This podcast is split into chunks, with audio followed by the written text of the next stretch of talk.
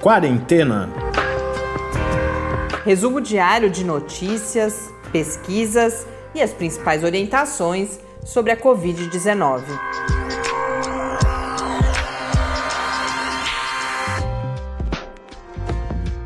Quarentena, dia 68.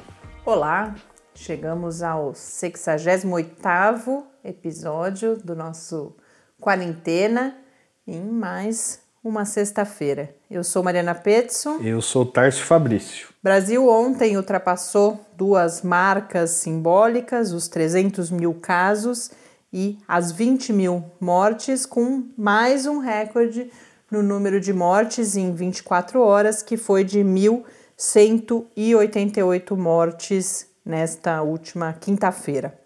Os dados agora no final da tarde, lembrando que não são ainda os dados oficiais do Ministério da Saúde, eram de 326.191 casos no Brasil, com 20.904 mortes, o que já dá uma diferença de 857 mortes em relação a ontem. Então, é, é muito provável que o número ultrapasse mais uma vez as mil mortes Brasil que hoje o diretor executivo da Organização Mundial da Saúde já declarou que a América Latina é o novo epicentro da pandemia de Covid-19 e que o Brasil é o país mais preocupante. O jornal o Globo fez uma matéria com algumas contas que me pareceram bastante elucidativas, que vão falar da velocidade de ampliação da pandemia no Brasil Neste marco dos 300 mil casos, o Globo coloca que nós atingimos os 100 mil casos em 68 dias, desde a notificação do primeiro caso.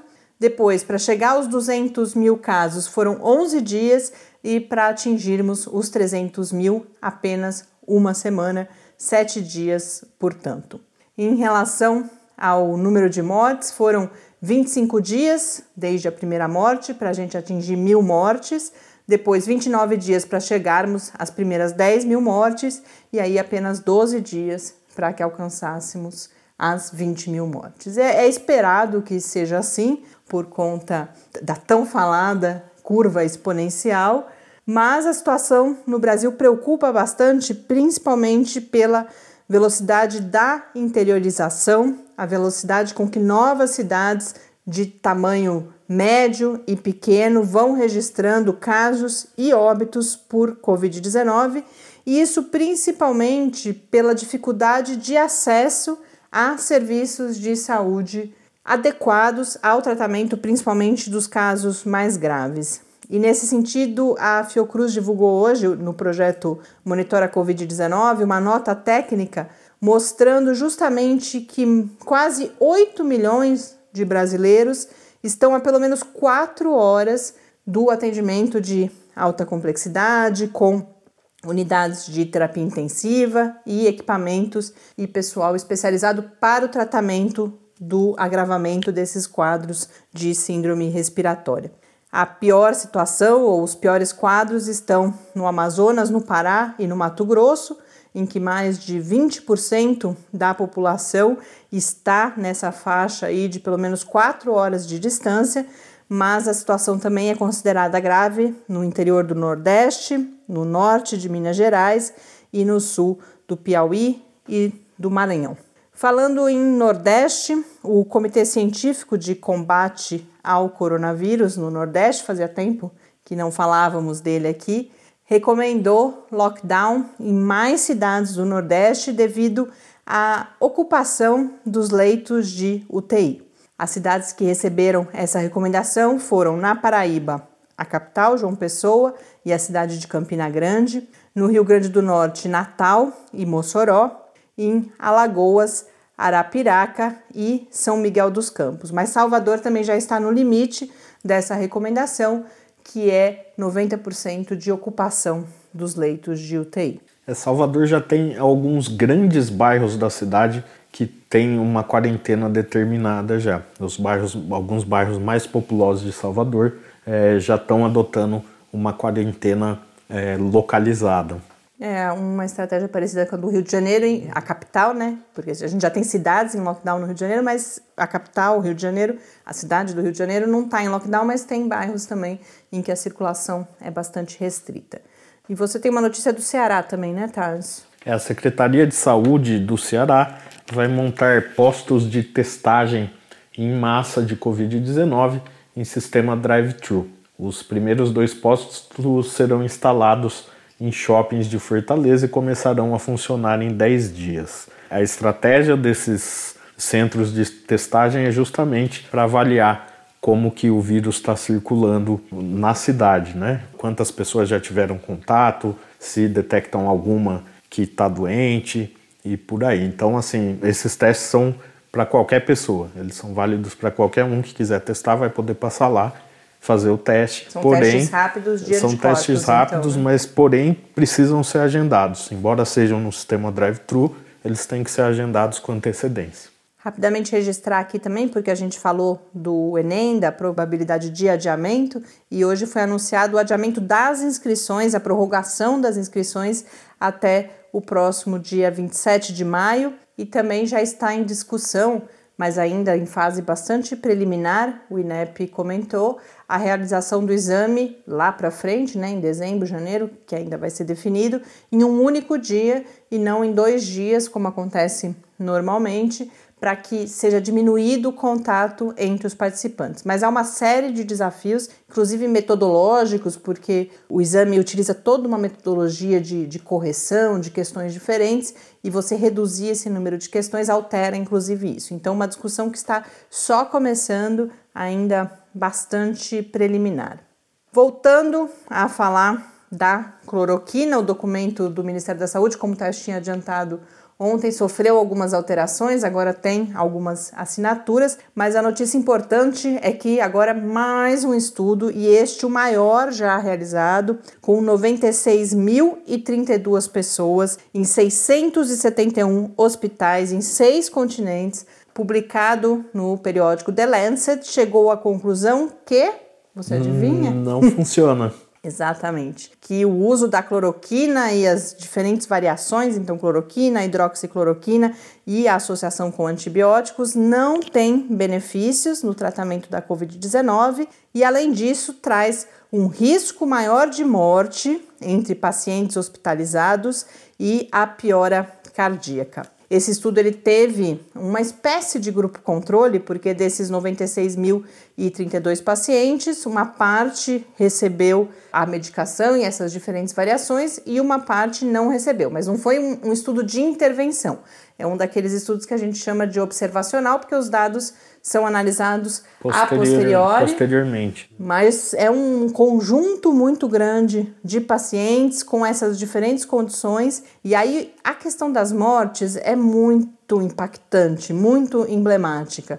Porque no, no grupo controle, a gente teve um óbito a cada 11 pacientes. O grupo controle é o que não recebeu nenhuma variação do uso de cloroquina e hidroxicloroquina.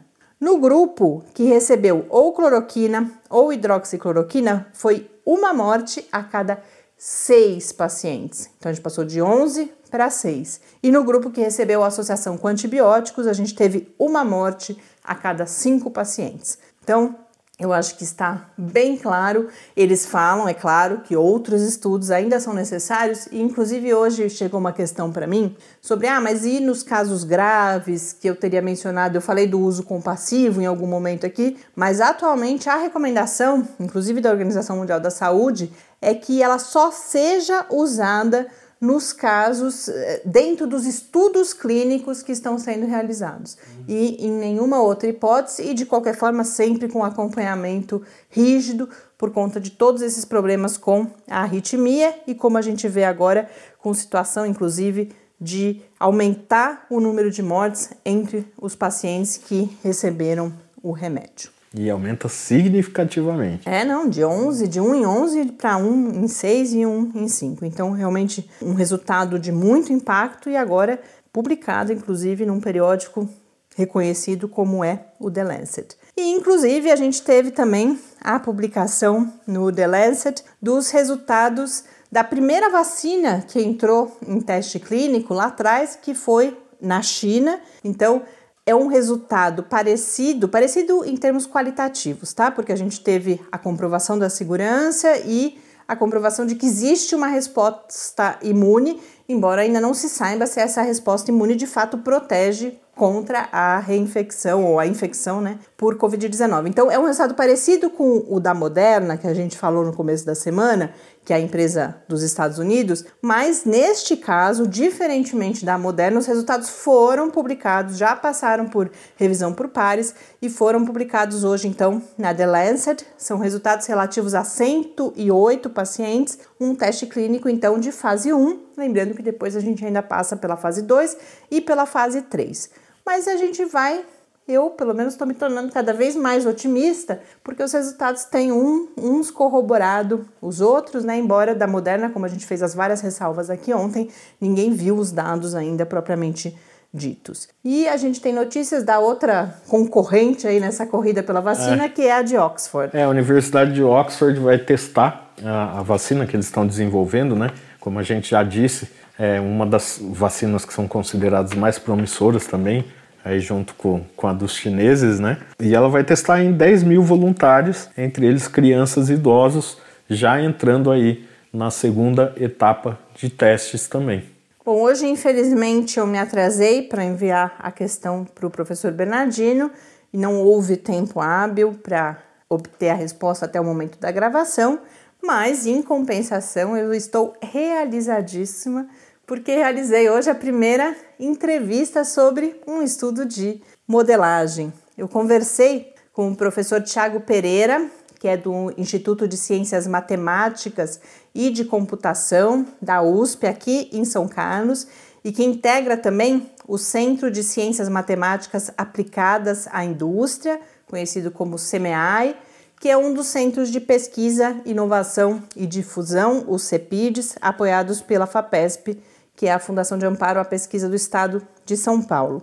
O CMEAI desenvolveu um modelo aplicado até esse momento, ou que fez simulações até esse momento para o Estado de São Paulo, e que vai concluir que uma estratégia interessante para o controle da pandemia no Estado, associado a, a, um cuidado com a economia ou uma tentativa de diminuir os impactos econômicos, seria uma estratégia em que as cidades, e particularmente as cidades fora da capital, tivessem o que eles chamam de quarentenas intermitentes. Então, como a gente tem, segundo né, a, a literatura que foi usada ou as variáveis que foram usadas para a construção desse modelo, situações muito distintas entre as cidades, de tamanho, de leitos disponíveis, de estágio da pandemia em questão, o que esse modelo vai subsidiar é a adoção de políticas, então, que possam alternar entre as diferentes cidades esses momentos de quarentena para que o impacto econômico seja menor.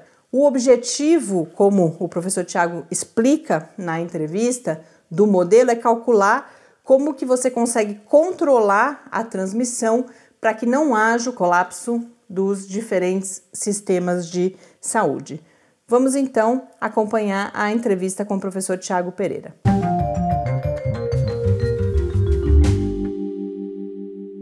Olá, professor Tiago. Antes de mais nada, eu agradeço a rapidez com que respondeu ao nosso contato e se disponibilizou a participar aqui do Quarentena. O tema das simulações, da modelagem matemática, tem sido, a gente tem falado muito sobre ele no podcast diante de tantas notícias, né, baseadas nesses modelos, mas é a primeira vez que a gente tem a oportunidade de realizar uma entrevista, de conversar com você, pesquisador especialista no tema. Então, é uma oportunidade que nos alegra muito. Para a gente começar, gostaria que apresentasse em linhas gerais o sistema que foi desenvolvido no CMI, que busca essa modelagem para que possam ser definidas as melhores estratégias de quarentena para que as cidades possam controlar o contágio, a transmissão da Covid-19. Como esse sistema é elaborado? O que, que variáveis ele leva em consideração, ou que tipos né, de variáveis ele leva em consideração? E como que é o processo de desenvolvimento? Há uma etapa inicial baseada nos dados reais e depois o modelo ele é validado em relação ao cenário que de fato já foi caracterizado? Gostaria que inicialmente então falasse um pouco sobre essas questões, compartilhando com o nosso público que modelo é esse, como que ele foi elaborado. Olá, Mariana, é um prazer aqui conversar com você e explicar um pouco da modelagem que nós estamos fazendo. A ideia é bastante natural e ela vem do seguinte observação, que as cidades brasileiras, elas têm características diferentes, elas estão em estágios diferentes de evolução da epidemia e elas têm infraestrutura diferente também. Então, nós desenvolvemos um sistema de equação que leva em conta a infraestrutura hospitalar das cidades, a população, faixa etária, a questão do deslocamento urbano também, mobilidade urbana, e como uma cidade influencia na outra. Aí, a partir disso e da evolução da epidemia nas cidades, nós calculamos então como a doença vai evoluir. No primeiro momento, então, nós fazemos é, calibração das equações para a evolução dos dados que nós já temos, e uma vez que está tudo bem feito, a gente projeta para o futuro. A ideia, então, é que nós fixamos um objetivo a ser atingido. Então, por exemplo, a proteção do sistema de saúde foi o objetivo que nós usamos.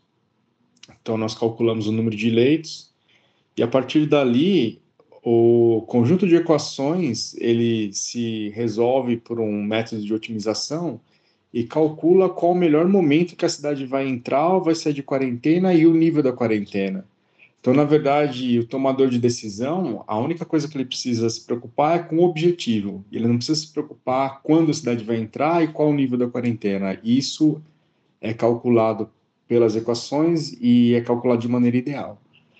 Consequentemente, o que acontece é que as cidades raramente elas entram em quarentena simultânea. Então, por exemplo, nós podemos ter Ribeirão Preto em quarentena em uma semana, São José do Rio Preto em outra, e elas alternam em quarentena. Então, as quarentenas são intermitentes. Isso tem um lado bom que deixa a economia do estado aberto, né? Então, evita o, a quarentena total do estado. E também cada cidade vai ter seu nível de quarentena. A quarentena não vai ser uniforme em toda a cidade. Professor, a partir dessa sua primeira explicação, eu fico com a impressão que para a concretização dessas estratégias que são indicadas ou subsidiadas pelos resultados do modelo, seria necessária uma articulação entre as diferentes cidades do estado. Isso está correto? Me parece que pela própria natureza do modelo e do, dos princípios que estão sendo adotados, considerando a possibilidade de trânsito de pessoas, por exemplo, entre cidades, e como você mesmo colocou, que dentre as variáveis uh, que alimentam o modelo está o impacto de uma cidade sobre a outra, para que essa estratégia pudesse ter sucesso, seria importante uma articulação no nível estadual. E qual é a relação disso também com os outros estados, por exemplo? Essas questões estão incluídas na, na reflexão que levou à formulação do modelo e no modelo em si? A articulação entre as cidades é realmente fundamental, até porque essa solução proposta ela é ótima. Então, se uma dada cidade não segue a recomendação, ela acaba comprometendo as vizinhas e assim por diante, comprometendo todas. Portanto, a decisão ela precisa ser pensada de uma certa maneira centralizada. Então, um governo central sugere a aplicação das medidas e os governos locais teriam liberdades para seguir as medidas. Então, para ter liberdade de quais políticas implementar, a tal ponto que ele chega na recomendação dada pelo governo central. A questão da interação entre os estados, isso pode ser levado em conta sim. No momento, nós fizemos apenas para o estado de São Paulo, mas o fundamental para estender isso para outros estados é a matriz de mobilidade, que está disponível em alguns lugares. Professor, em um dos cenários simulados a partir do modelo, que é comentado na notícia que foi publicada na agência FAPESP, aparece a necessidade, a chega-se, né, à conclusão da necessidade de isolamento total na cidade de São Paulo nesse momento, e isso faria com que a gente ultrapassasse o momento mais crítico da pandemia até o final de agosto, isso combinado justamente às quarentenas intermitentes nas demais cidades do estado, particularmente nas cidades do interior, até o final do ano. Se o senhor puder, por favor, dar mais algumas informações, descrever melhor esse cenário?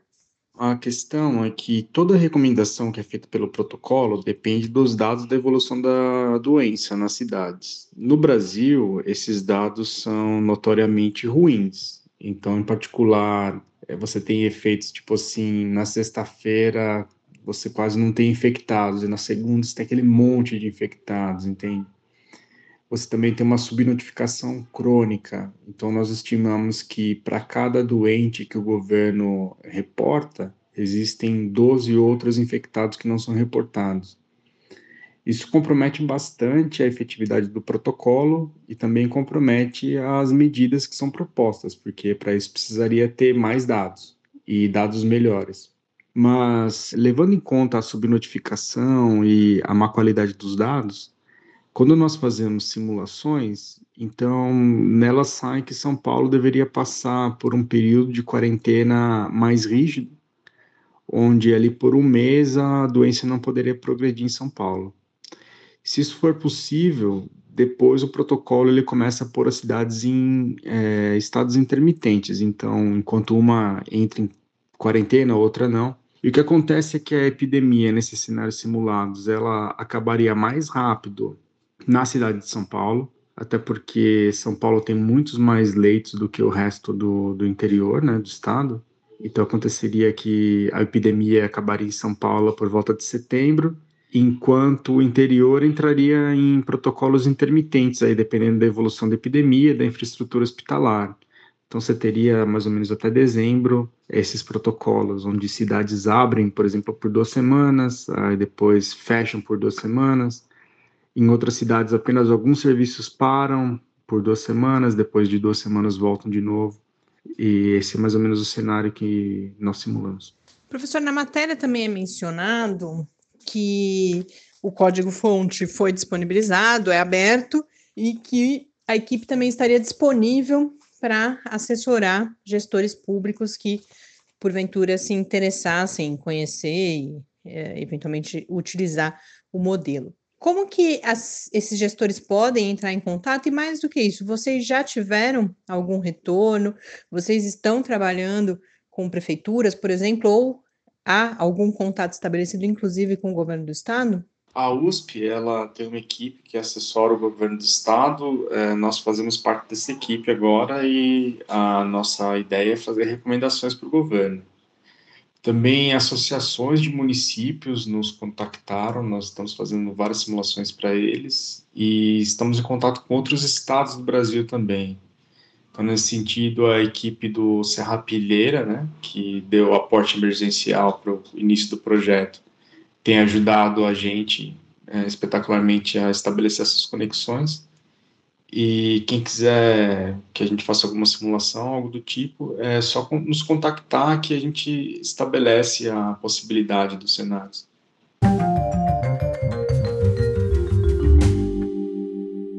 Este foi então Tiago Pereira, professor do Instituto de Ciências Matemáticas e de Computação da USP de São Carlos pesquisador também do Centro de Ciências Matemáticas Aplicadas à Indústria, o CMEAI, no âmbito do qual esse modelo foi desenvolvido. E o professor Tiago menciona na entrevista a possibilidade de contato com a equipe para que essas simulações sejam realizadas. É claro que por gestores públicos, não é para todo mundo Qualquer que um. quiser pode fazer essa simulação para entender o que está acontecendo na sua cidade, mas gestores públicos que porventura tenham interesse em conversar com o grupo, o contato pode ser feito pelo e-mail do professor Tiago, que é o tiago, sem h, arroba icmc.usp.br. Como é sexta-feira e para a gente ir entrando no clima do final de semana, eu trouxe aqui algumas notícias sobre a percepção da passagem do tempo na quarentena, nessa situação de distanciamento em que estamos. Você acha que o tempo está passando mais rápido ou mais devagar, Tárcio, a cada nos seus dias? Olha, eu acho que o tempo está passando mais rápido.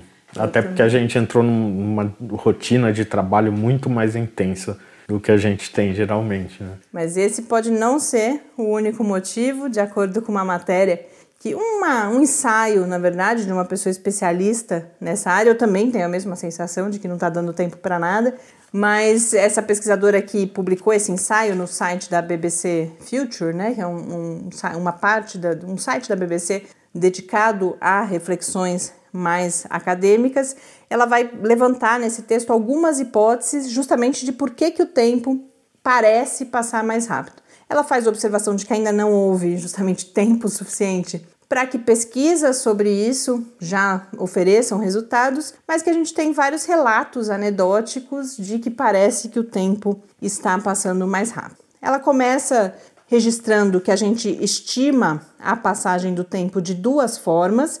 Então, prospectivamente, que é isso que a gente está fazendo agora, estamos no meio dessa situação e estamos estimando se o tempo está passando mais rápido ou mais devagar. E também a gente faz uma estimativa retrospectiva, quando estivermos saindo desse processo, como que a gente vai olhar para esses dois, três meses que tivermos ficado uh, reclusos ela vai dizer que os dias idênticos, que os dias são muito parecidos, por mais que, por exemplo, nós estamos trabalhando muito mais. Mas de fato, a gente está sempre no mesmo ambiente, com poucas coisas imprevisíveis que acontecem quando você vai à rua, que você pode receber um convite, ter uma atividade diferente. Aqui, por mais que as atividades sejam muitas, as rotinas, os dias têm sido de fato muito parecidos. E que quando isso acontece, o que ela diz é que nós formamos menos memórias e que essa diversidade de memórias é fundamental na percepção da passagem do tempo. Então, por exemplo, é o exemplo que ela dá. Quando nós viajamos, quando estamos no meio da viagem, parece que o tempo está passando rápido, pela quantidade de novidades ali, de coisas novas que estamos vendo. Mas depois, quando voltamos para casa e olhamos para todas aquelas memórias, ou olhamos para esse período a partir das várias memórias, parece que foi uma vida aquela viagem, justamente por causa das várias memórias que gerou. E mesmo para as pessoas que ela vai justamente falar que algumas pessoas estão mais ocupadas do que nunca pelos desafios do trabalho remoto, aquelas que têm crianças, pela necessidade do, do, da educação em casa, de acompanhar né, as atividades de ensino, de educação em casa, que mesmo assim são menos memórias formadas, porque tudo acontece no mesmo lugar, justamente. Então, mesmo que a gente participe de várias videoconferências sobre assuntos distintos, as memórias estão todas sendo formadas com você ali sentado na frente do computador. Então, tudo isso leva a essa percepção de que o tempo passa muito rápido. Isso talvez vá gerando uma ansiedade, né? Além de tudo, essa percepção de que tá passando muito rápido, vai deixando ficar, a gente, gente muito ansioso. Eu, né? eu me sinto várias vezes sem fôlego, né? Parece que a gente não tem fôlego para fazer tudo que é necessário. E uma outra conjectura que ela faz é que depois que tudo isso passar, será difícil a gente diferenciar diferentes momentos ao longo desses meses, porque a gente não tem referências que no ah, quando o dia que eu fui não sei aonde, ou o dia que eu encontrei aquele meu amigo. A gente não tem isso. Os dias, justamente como já colocado, são muito parecidos e isso vai dificultar. E essa sensação eu já tenho um pouco, né? Que isso foi há uma semana, foi há um mês. É, eu, eu, eu divido a nossa quarentena é, antes de cortar o cabelo e depois. Eu não tava mais aguentando ficar com o cabelo comprido, eu comprei uma maquininha pela internet, raspei a cabeça. Faz dois, três faz dias. dois, né? três dias. A gente tá entrando então, agora mim, na segunda essa metade. Essa é a minha maior memória da quarentena. Nós fizemos aniversário também, isso é, foram momentos é. marcantes também. O Tarso logo no começo da quarentena, eu cerca de um mês depois. Agora já tá chegando mais um aniversário de um sobrinho, a gente tá uhum. marcando um pouco tempo pelos aniversários também. E aí a última conclusão, ou a discussão final que ela faz, que é muito interessante, que ela fala que pesquisas indicam, aí sim, que mais ou menos metade das pessoas vê o futuro como algo que caminha até nós. E a outra metade vê o futuro como algo que você persegue, que você chega até lá. Mas que nessa situação de incerteza toda que estamos vivendo, ela se pergunta se talvez mais pessoas vão estar nessa categoria ou vai ser forçado a estar nessa categoria que vê o futuro como algo que vem até nós, porque não estamos podendo fazer muita coisa em termos de planejar o futuro. E aí, minha última intervenção aqui é uma dica, porque coincidentemente hoje também foi divulgada pela agência FAPESP uma pesquisa sobre a passagem do tempo na pandemia e na quarentena, sobre como nós estamos vivendo essa passagem do tempo. Uma pesquisa aqui no Brasil, realizada aqui no Brasil pela Universidade Federal do ABC, o Instituto do Cérebro e pelo Instituto Israelita de Ensino e Pesquisa Albert Einstein, que é ligado ao Hospital Albert Einstein, e também uma empresa, a Neurux. Eu fiz essa pesquisa hoje à tarde para poder contar um pouco para vocês. Eles falam que é rapidinho, 15 a 20 minutos, de fato é. Você tem um primeiro exercício ali de estimar passagem de um segundo, 12 segundos, depois uma série de perguntas. Mas é, uma informação importante é que eles avisam que isso vai ser repetido durante um tempo a cada semana, justamente para verificar se isso muda com a passagem do tempo. Ó, Pepe se manifestando, fazia tempo pois que é, não, nossos tempo. produtores não participavam aqui do quarentena. Já deve estar chamando a gente para as atividades de final de dia. Com isso, então, eu encerro aqui o episódio também, convidando vocês. A gente está se aproximando do sábado, do domingo, em que a gente compartilha dicas culturais. Já recebi uma hoje. Tem a, a nossa pandemia também. Enviem também receitas de pães e como a gente convidou ontem. Quem quiser gravar áudio aí ao redor do Brasil contando como está o distanciamento, como está a situação do sistema de saúde nas suas cidades, escreva para a gente também. O endereço é o podcast quarentena@gmail.com ou a gente também pode conversar no Twitter no QuarentenaCast. E todas as notícias comentadas hoje, o link para essa pesquisa da UFABC também estarão lá no site do Lab, no www.lab com i no final, .ufscar.br barra quarentena news. Uma boa noite de sexta-feira, bom início de fim de semana, que a gente possa descansar, recuperar as energias, mas a gente volta a se encontrar amanhã aqui na nossa quarentena. Um abraço. Até amanhã e fique em casa.